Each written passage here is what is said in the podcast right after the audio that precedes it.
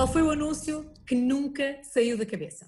O anúncio que nunca saiu da minha cabeça uh, e que, de alguma forma, uh, eu penso e me lembro muitas vezes, uh, principalmente no seu slogan, foi quando a Adidas fez uma, na verdade, uma série de vários anúncios sobre o slogan de Impossible is Nothing, em que abordava aqui uma publicidade muito mais conceptual, não tanto focada no produto em si, mas que eram casos uh, reais de figuras uh, históricas uh, do, do, próprio desporto de uma forma geral e que tinham este mote e tinham esta mensagem de que nada era, era impossível. Eu lembro-me que um deles era com o Muhammad Ali, com, com, imagens antigas, com uma narrativa muito, muito interessante e, e de facto lembro-me que aquela frase do Impossible is nothing uh, marca-me a mim, uh, marca a minha vida e, e, de alguma forma é uma mensagem que me vai acompanhando. Eu acho que quando vi o anúncio, qualquer coisa que eu estivesse a fazer na minha vida, um, eu ganhava sempre ali uma, quase uma motivação extra. Uma coisa tão simples como via exercício físico e pensava, hoje disse que estava, que estava cansado, mas uh, tenho que ir mesmo, tenho que fazer ou até uma coisa eh, muito mais complexa e, e muito mais geral uh, da minha vida. Acho que era um anúncio muito bem conseguido, com uma mensagem que, que marca a própria marca até hoje, deu origem a, uma, a uma série, uh, o David Beckham tinha, tinha outro, uh, e até quase aplicar esse Impossible is Nothing a personagens reais. Lembro-me lembro que, que, que, um deles era um miúdo que, que estava no bairro e que subitamente conseguia jogar futebol no próprio bairro com os melhores, com os melhores jogadores do mundo na própria atualidade. Era o Rosé plus 10, uh, ah, mais 10. E a mensagem sempre final da Adidas era Impossible is uh, nothing. Mas de todos, o, o do Muhammad Ali uh, ficou no meu, no meu imaginário até hoje. Oh, Ruben, e o Ruben que idade é que tinha na altura quando tu, quando tu viste este anúncio? Que memórias tuas é que associas a esta época? Eh, de que forma é que nós podemos espreitar também aquilo que era o contexto? Eh, a publicidade também nos leva um bocadinho a perceber os contextos sociais das épocas, não é? Lembras-te mais ou menos qual era o contexto, porque é que isto também para ti, na tua vida, naquele momento fez sentido? Eu acho que o próprio anúncio, na sua, na sua essência, não tem um horizonte temporal muito bem definido. Ou seja, eu acho que o, que o anúncio deve ter uns 10 anos, mais ou menos, 8 anos por aí. A verdade é que aquela mensagem, o slogan Impossible is Nothing foi tão marcante e tão bem conseguido que acaba por acompanhar a marca em muitos outros anúncios com até temáticas diferentes. É um anúncio recente, uh, portanto 10 anos não é assim tanto tempo. Não estávamos numa era tão digital, mas estávamos numa era, eu acho, em que a publicidade uh, vivia e vendia muito, principalmente ser algo conceptual, como eu disse, não tanto, não tanto focado uh, no próprio produto e também ser muito importante naquela época ter uma mensagem real, ou seja, aquele pugilista que estava ali não era uma personagem fictícia interpretada por um, por um modelo uh, criado para um anúncio. É o melhor de todos os tempos, ou um dos melhores uh, de, todos os, de, de todos os tempos com imagens reais, que contam de facto essa história de superação. E acho que, como, como o próprio digital naquela fase não era muito forte, e portanto havia menos veículos comunicacionais da própria marca, não sei se me estou a fazer compreender, ou seja, não havia tantos influencers ou, ou tantas pessoas no digital a contarem a sua própria história daquela marca, as marcas perceberam que era importante acrescentar verdade aos anúncios, que era importante criar referência nos, nos próprios anúncios e, e no desporto então ainda mais. E portanto era um anúncio que contava uma história real de um, de um passado que não era assim tão recente quanto isso, mas que, que a componente inspiracional estava, estava muito lá e que eu acho que, que neste caso marca a própria marca. Tu, na altura, já eras modelo? Já, já fazias campanhas? Já estavas também de alguma maneira relacionado com este mundo? Sim, sim, sim, sim. Portanto, eu iniciei o meu percurso há 15 anos e, e este Impossible is Nothing um, surgiu depois, depois disso. Mas eu, se não me engano, é um slogan que a própria Adidas continua a usar uh, nos, dias, nos dias de hoje e que, mais uma vez, é uma ideia que consegue, que, que consegue ser intemporal, ou seja, aquilo que fizeram há oito anos com o Muhammad Ali, podem fazer com qualquer desportista nos dias de hoje, ou até hoje, em 2020, ir buscar uma história que se passou há 15, 20 anos e contá-lo hoje. Porque, porque este jogo, no próprio tempo, hum, acho que é muito interessante. E, e a componente conceptual que está no anúncio aliada a um slogan que atravessa quase gerações, não é? Uh, qualquer dia, uh, daqui a 15, 20 anos, eu, eu acho que, que, é um slogan que a Adidas irá sempre usar e que marca a própria uh, marca. Quando nós pensamos na Adidas, pensamos em Possible is Nothing, da mesma forma quando penso, quando penso na Nike, penso em just, just Do It, não é? Isso são frases que acabam por ser de para depois temáticas publicitárias que conseguem atravessar gerações e que podem durar décadas. E nos tempos que, que, vivemos agora, não é, com este contexto social e com esta com estes movimentos agora anti-racismo, não é? O Impossible is Nothing uh, está absolutamente atual, atual, atualizadíssimo, não é? Diríamos que Impossible is Nothing. Virar a história é mesmo, não é impossível, não é? Nós conseguimos virar a história sempre. Uh, Diz-me uma coisa, a tua relação com as marcas, como é que é? Como é que tu descreves também Impossible is Nothing contigo e com as marcas? Olha, eh, se me estás a perguntar enquanto consumidor, eu tendo a ser um consumidor eh, fiel, tenho alguma dificuldade em dar-me a uma experiência nova, a não ser que de facto seja algo inovador, novo, recente e que consiga captar a minha atenção ao ponto de eu eh, dar uma chance só porque existe.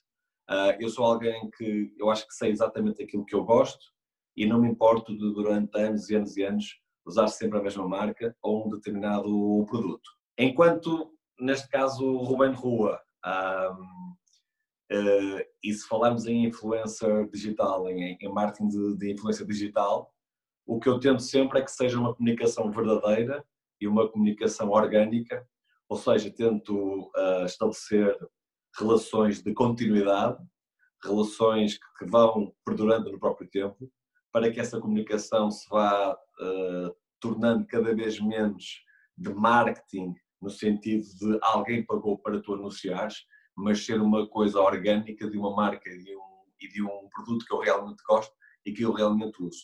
Eu acho que nos dias de hoje, e, e digo isto com toda a certeza, sempre que nós comunicamos, seja aquilo que for, podemos comunicar melhor, podemos comunicar pior, mas o fundamental é que seja verdadeiro. E quando tu passas de um, de um marketing televisivo ou até uh, impresso, em que claramente nós, enquanto telespectadores ou enquanto leitores, sabíamos que aquele determinado advertiser estava ali porque a marca pagou para, hoje em dia pelo digital, quando, quando, quando, quando as marcas têm veículos uh, comunicacionais, digamos assim, como eu, embaixadores, influencers, as pessoas sabem que não é só a marca que está lá. Aliás, principalmente é, neste caso, o Ruben que diz eu uso a marca X ou eu uso a marca Z.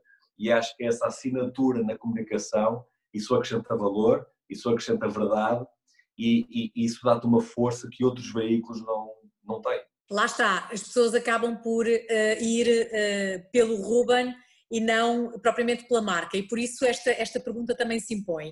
Uh, que qualidades tem que ter então uma marca para que o Ruben a identifique como, ok, esta marca faz o fit comigo? Quando me associo a, a, qualquer marca, e vou ser muito honesto, há sempre duas coisas que eu procuro. E acho que o inverso também se pode aplicar. Ou seja, primeira, gerar valor e a outra, gerar posicionamento. E são duas coisas completamente diferentes que eu tento que andem uh, ou que exista um equilíbrio entre elas. Por exemplo, quando digo gerar valor, tem obviamente a ver com aquilo que uma marca poderá pagar para tu fazeres um determinado trabalho. Da mesma forma que a marca, quando olha para mim, poderá pensar que valor é que o Ruben gera para a marca em termos de uh, vendas. Mas neste negócio da publicidade, uh, e quando nós trabalhamos com pessoas e com marcas, nem tudo podem ser números. E então entra aqui a segunda componente que eu acho importante e que para mim é fundamental, que tem a ver com o posicionamento. Ou seja, uh, se calhar eu posso ter marcas que, que acham que eu não vendo assim tanto, mas aquela marca quer se associar a mim pelo meu percurso. Da mesma forma que eu, quando olho para outra marca, até posso dizer, ah, a marca A até me poderia pagar mais até me poderia levar para, para outras coisas. Mas eu quero, eu quero associar-me à marca B pelo posicionamento que aquela marca tem. Aquela marca consegue-me uh, colocar num sítio onde eu quero estar. E aí entra, da, mesma forma que para uma marca pesa tudo aquilo que eu fiz na minha vida, para mim também pesa o que é que essa marca fez e o que é que essa marca uh, representa nos dias, nos dias de hoje. Eu acho que muitas vezes as pessoas não conseguem perceber isto, mas a minha escolha nunca, nunca foi uma escolha meramente financeira, de forma nenhuma. Aliás, bem antes pelo contrário. Eu posso dizer que já tive vários anos da minha vida a rejeitar um determinado segmento porque não são aquelas marcas que eu quero, ou não é aquela marca que eu quero no segmento X. E eu prefiro esperar para que chegue então a marca que, que eu me quero associar. Da mesma forma que se calhar existem marcas que também podem olhar para mim e dizer não, não queremos o Ruben porque não se identifica connosco, ou até outras que se calhar preferem esperar para ter a pessoa certa. Eu acho que estes casamentos são, são muito importantes. Uh, hoje, tudo aquilo que tu fazes fica registado para sempre, o digital tem essa, tem essa carga. Até podemos depois apagar e a história até só dura 24 horas, mas há muita gente que viu e acho que é muito importante nós não nos tornarmos prostitutos quase digitais ou até de uma forma geral, eu, perante os meus seguidores, aliás, perante mim mesmo, eu não posso hoje, no mesmo segmento, dizer-te hoje é marca A, daqui a um mês é marca B, daqui a um ano é marca C. Eu vou perder crédito perante aqueles que me seguem, porque vão dizer este mete aquilo que lhe dão ou que lhe pago, e até perante todas as outras marcas vão olhar para mim como quase uma publicação que com, com, como um espaço digital em que tu compras e as coisas surgem ali. E o que diferencia, uh, neste caso, quem comunica de um canal televisivo ou de uma revista é precisamente aquela assinatura que eu há pouco falei. Não é um anúncio, não é uma marca que compra segundos televisivos, mas é alguém que se torna porta-voz naquele post, ou naquele story, ou naquela entrevista, ou naquele evento de uma marca. E, eu acredito muito, muito nisso e nessas relações, e portanto sempre tive cuidado com as marcas que me vou uh, casando, digamos assim.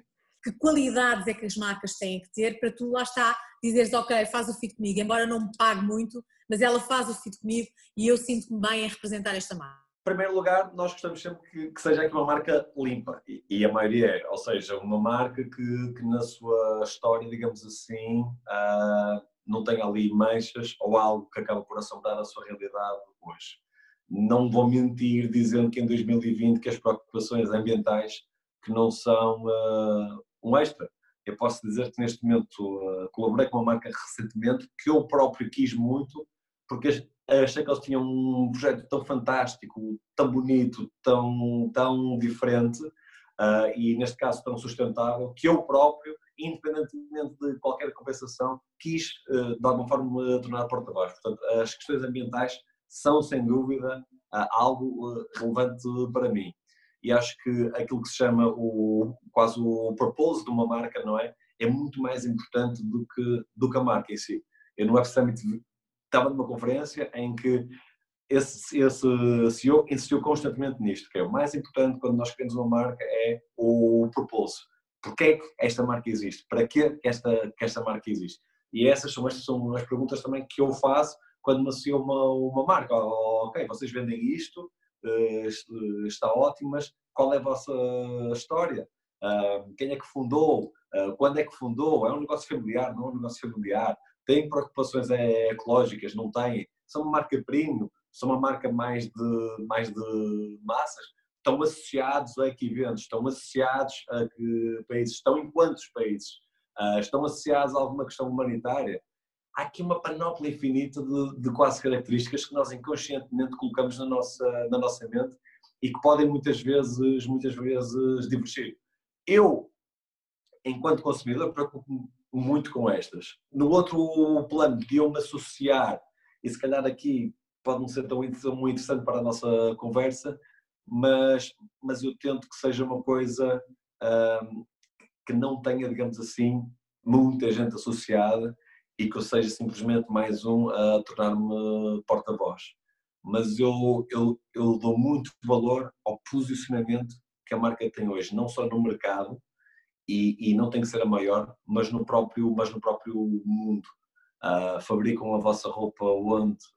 exportam para, para onde, vendem onde, vendem como, uh, olham para o futuro de que, de que maneira, querem trabalhar comigo porquê? Pelos números ou, ou, ou de facto conhecem alguma coisa da minha história? Uh, Vou-vos ser útil só enquanto tenho estes números, se amanhã vai acontecer alguma coisa, ficam do meu lado ou mandam-me passear. Eu sou muito de, de, relações humanas e por isso é que tem aquele exemplo do, do Impossible is Nothing, porque, porque era um anúncio sobre homens e sobre mulheres e sobre histórias e sobre vida e sobre superação e só depois é que então vinha a marca e tudo aquilo que tu associas à própria marca. E acho que é uma construção muito eficaz. Hum.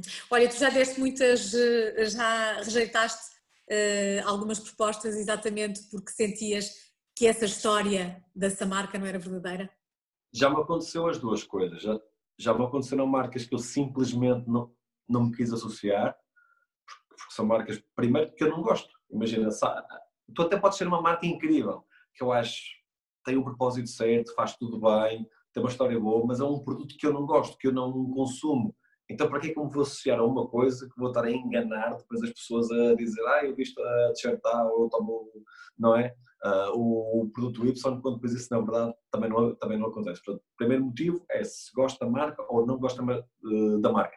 Da mesma forma estamos a colocar isto muito unilateral, parece que o Ruben é que decide tudo, mas também sei que há muitas marcas que olham para mim e dizem, não, não, não gosto do Ruben. Então, nada contra ele, mas não, não me atrai, não quero trabalhar com ele. E eu, eu respeito isso. Uh, isso. Depois existem algumas marcas que eu até posso gostar, mas quando eu percebo que vou ser o 50 embaixador ou que vou ser mais um que, que vai fazer uh, e que se vai associar àquela marca, e não acho que seja uma questão de vaidade, acho que tem a ver com o meu próprio uh, posicionamento, não é uma coisa que eu procuro muito para mim. Prefiro estar noutra marca, até posso estar a ganhar menos, até pode ser mais pequena, não sei, mas se calhar ser o único embaixador ou estar inserido num grupo de embaixadores mais limitado do que ser mais a, a alguém que está ali quase como, como um número. Deixa de ter um nome e passa a ter, passa a ter um número. Isso é uma coisa que eu, que eu peso muito. E depois às vezes tem a ver com, com os porta-vozes que as, que as marcas têm. Porque com os porta-vozes, nos dois sentidos, com quem é ou quem são as pessoas que estão a cara por aquela marca, eu identifico-me com elas, eu não me identifico, e em segundo lugar com a própria uh, uh, pessoa que representa a marca e que está a falar comigo, que também é uma coisa muito, muito importante. Até que ponto é que tu consegues criar uma ligação profissional com a pessoa? Ah, também pode acontecer, nós temos tudo, tudo bem, a marca é ótima, o produto é ótimo, todas as pessoas que estão associadas são maravilhosas, não tem muitos embaixadores, querem trabalhar comigo, mas não há aquele clique com aquela pessoa que, que, representa a marca. São aqui bastantes, bastantes fatores. É engraçado. Calhar, diz, diz. Se calhar tu podes achar, bem, tanta coisa, tanta complicação, tanta exigência, deve ser impossível trabalhar contigo. Eu acho que sim, que é, que é muita exigência, mas eu também tenho a certeza e consigo-te enumerar tantas marcas que eu trabalho há tantos anos, que é com esta exigência inicial que tu depois consegues criar relações duradouras uh, bem sustentadas, em que de facto crias aqui um negócio win-win. Uhum. É engraçado, estavas a falar nisso, é de facto, nós que somos jornalistas e que fazemos também trabalhos com marcas, é tão giro uh, que às vezes estamos a, a, fazer histórias de marcas incríveis, com um capital emocional incrível, e realmente depois de repente quando chegas à frente e vês quem é que está a gerir e, e dizes, caramba, não tem nada a ver, percebes? Não veste uh, a energia da marca, não, percebes? Não, não tem lá aquela. aquela... É, é, incrível, é verdade, é verdade. Isso acontece-nos e nós às vezes temos essa mesma impressão quando, quando estamos a trabalhar, porque estamos a imaginar que aquela marca só pode ter alguém fervoroso lá de lá, de repente não é assim. Mas pronto, mas a marca está a ser esse bem é trabalhada, não é? Pronto. Eu acho que esse é, é grande parte do sucesso da marca. Eu acho que quando tens uma marca em 2020, eu acho que é, que é importante pensar o produto, como é óbvio, o que é que estamos a vender, é uma coisa que as pessoas precisam, é diferenciador daquelas coisas. Que canais é que eu vou usar para comunicar e de que forma é que eu vou comunicar? Mas depois tens aqui uma terceira pergunta que é fundamental, que é quem? Quem são as pessoas que vendem? Quem são as pessoas que comunicam? Quem são as pessoas que falam com a imprensa? Quem são, quem são as pessoas que dão a cara? Porque a associação produto-cara é muito forte e acho que é cada vez mais forte no mundo em que tudo é cada vez mais visível. E o, digital acho que trouxe essa visibilidade constante de tudo. Uhum. Oh, Ruben, tu és um apreciador de publicidade, tu vês publicidade em televisão ou fazes eh, skip? Não, eu não vejo muita publicidade em televisão. Eu, eu gosto de pensar a comunicação de uma forma geral. Eu sou formado em comunicação, é uma área que me interessa e quando digo uh, comunicação falo de uma forma geral. Publicidade, marketing, uh, branding, uh, comunicação digital. Eu vejo muito pouca televisão hoje, consumo muito, portanto, serviços pagos, Apple TV, Netflix, HBO, aquelas coisas, em que a publicidade fica automaticamente filtrada no sentido televisivo, mas vejo vejo muita coisa no digital, e quando digo digital não falo só das redes sociais, na própria, na própria internet, tu hoje abres um site, levas com, com os pop-ups todos a, a, toda a hora, e estou atento àquilo que de uma forma geral se passa no mundo. Às vezes anúncios que, que não são tão relevantes em Portugal, mas que depois ganham prémios internacionais, e eu, eu fico muito, muito atento a isso, e até muitas vezes pensados por, por, por por, por mentes nacionais que levam o nosso país mais longe. Ainda, eu lembro que aqui há uns anos um amigo meu, o Miguel, o Miguel Durão, ganhou um, Leão em Cannes com, com, com uma ideia que ele teve para a Milka, que era a possibilidade de quando compravas um chocolate, enviasse um quadradinho para outra pessoa que estava noutro ponto diferente do país. Uma ideia super original, uma mente brilhante.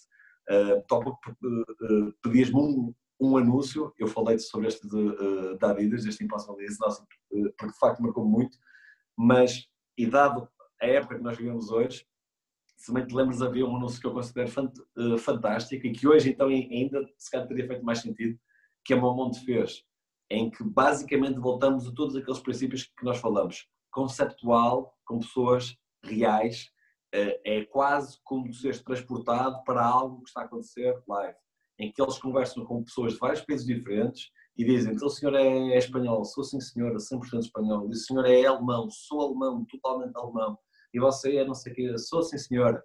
E as pessoas depois iam mais longe e diziam, eu sou da, nacionalidade tal, sou 100% assim e não gosto das pessoas que são do país Y, ou por questões políticas ou, ou outra coisa qualquer. Isto acontecia com várias pessoas de vários pontos do mundo. Entretanto, eles faziam um teste de, de portanto, ADN e as pessoas voltavam duas semanas uh, mais tarde com os resultados e eles contavam-lhes, ah, lembra-se, você disse-me que era 100% em inglês e que não gostava das pessoas do país tal. Pois olha, no seu teste tem X% desse mesmo país. Lembro-me inclusivamente que houve uma rapariga que tinha um primo que eles foram descobrir que estava na mesma sala. E portanto a mensagem final que eles, que eles passavam era uh, que nós estamos todos mais próximos do que, do que na verdade nós, nós, nós consideramos. Ou seja, tu estás a canalizar a tua comunicação e a tua atenção para a parte humana, uma coisa real que está acontecendo naquele momento, que capta a tua atenção durante minutos, mas depois tem tudo a ver com a própria marca, não é? Uma modo, portanto, que vende voos e que nos torna de facto próximos. Também foi daqueles que me ficou na memória até hoje. ADN Survey, acho que era assim o nome. São aquelas campanhas que são uh, geniais, não é? Que são geniais. Ou, ou... Eu acho essa genial e simples, uma coisa simples. simples. Exatamente. É. O insight, sei qual é, sei qual é. Nós, nós, inclusivamente, demos imagens de marca, nós às vezes fomos radares, vamos à procura dessas campanhas internacionais e mostramos também através do, do imagens eu, de marca. Eu gostei muito desse, gostei mesmo muito. É muito interessante. Acho que foi muito bem conseguido. É que há, às vezes, é, o mais simples é o mais eficaz, sabes? Nós há pouco falamos da Nike, eu, eu esta semana vi uma, vi uma imagem muito antiga da Nike, mesmo muito antiga, deve ter para uns 20 anos, que era no jardim, tinhas um banco, um banco de jardim normal, mas que não tinha assento, só tinha a parte onde tu apoias as costas e que dizia qualquer coisa, já não sei se era 100% assim, mas dizia qualquer coisa do género, uh, don't sit, run, Nike. Assim uma coisa bem yeah. básica achei yeah. tão genial, sabe? Tão genial. Era, um banco que tem um assento e é tipo, quando sentas aqui corre. Achei tipo, uau. Exato, está lá a mensagem. Corre. Olha, oh Ruben, eh, se não fosses modelo, se não fosses ator, como é que seria o teu anúncio de 30 segundos? O que é que farias nesta altura da tua vida? O que é que serias? Olha, se eu não fosse apresentador e se eu não fosse modelo, eu, eu, eu não tenho dúvida nenhuma que que seria, neste caso, o empresário que estivesse nesse mesmo mundo e possivelmente é esta hora com a minha agência de, de comunicação. Não tenho dúvidas.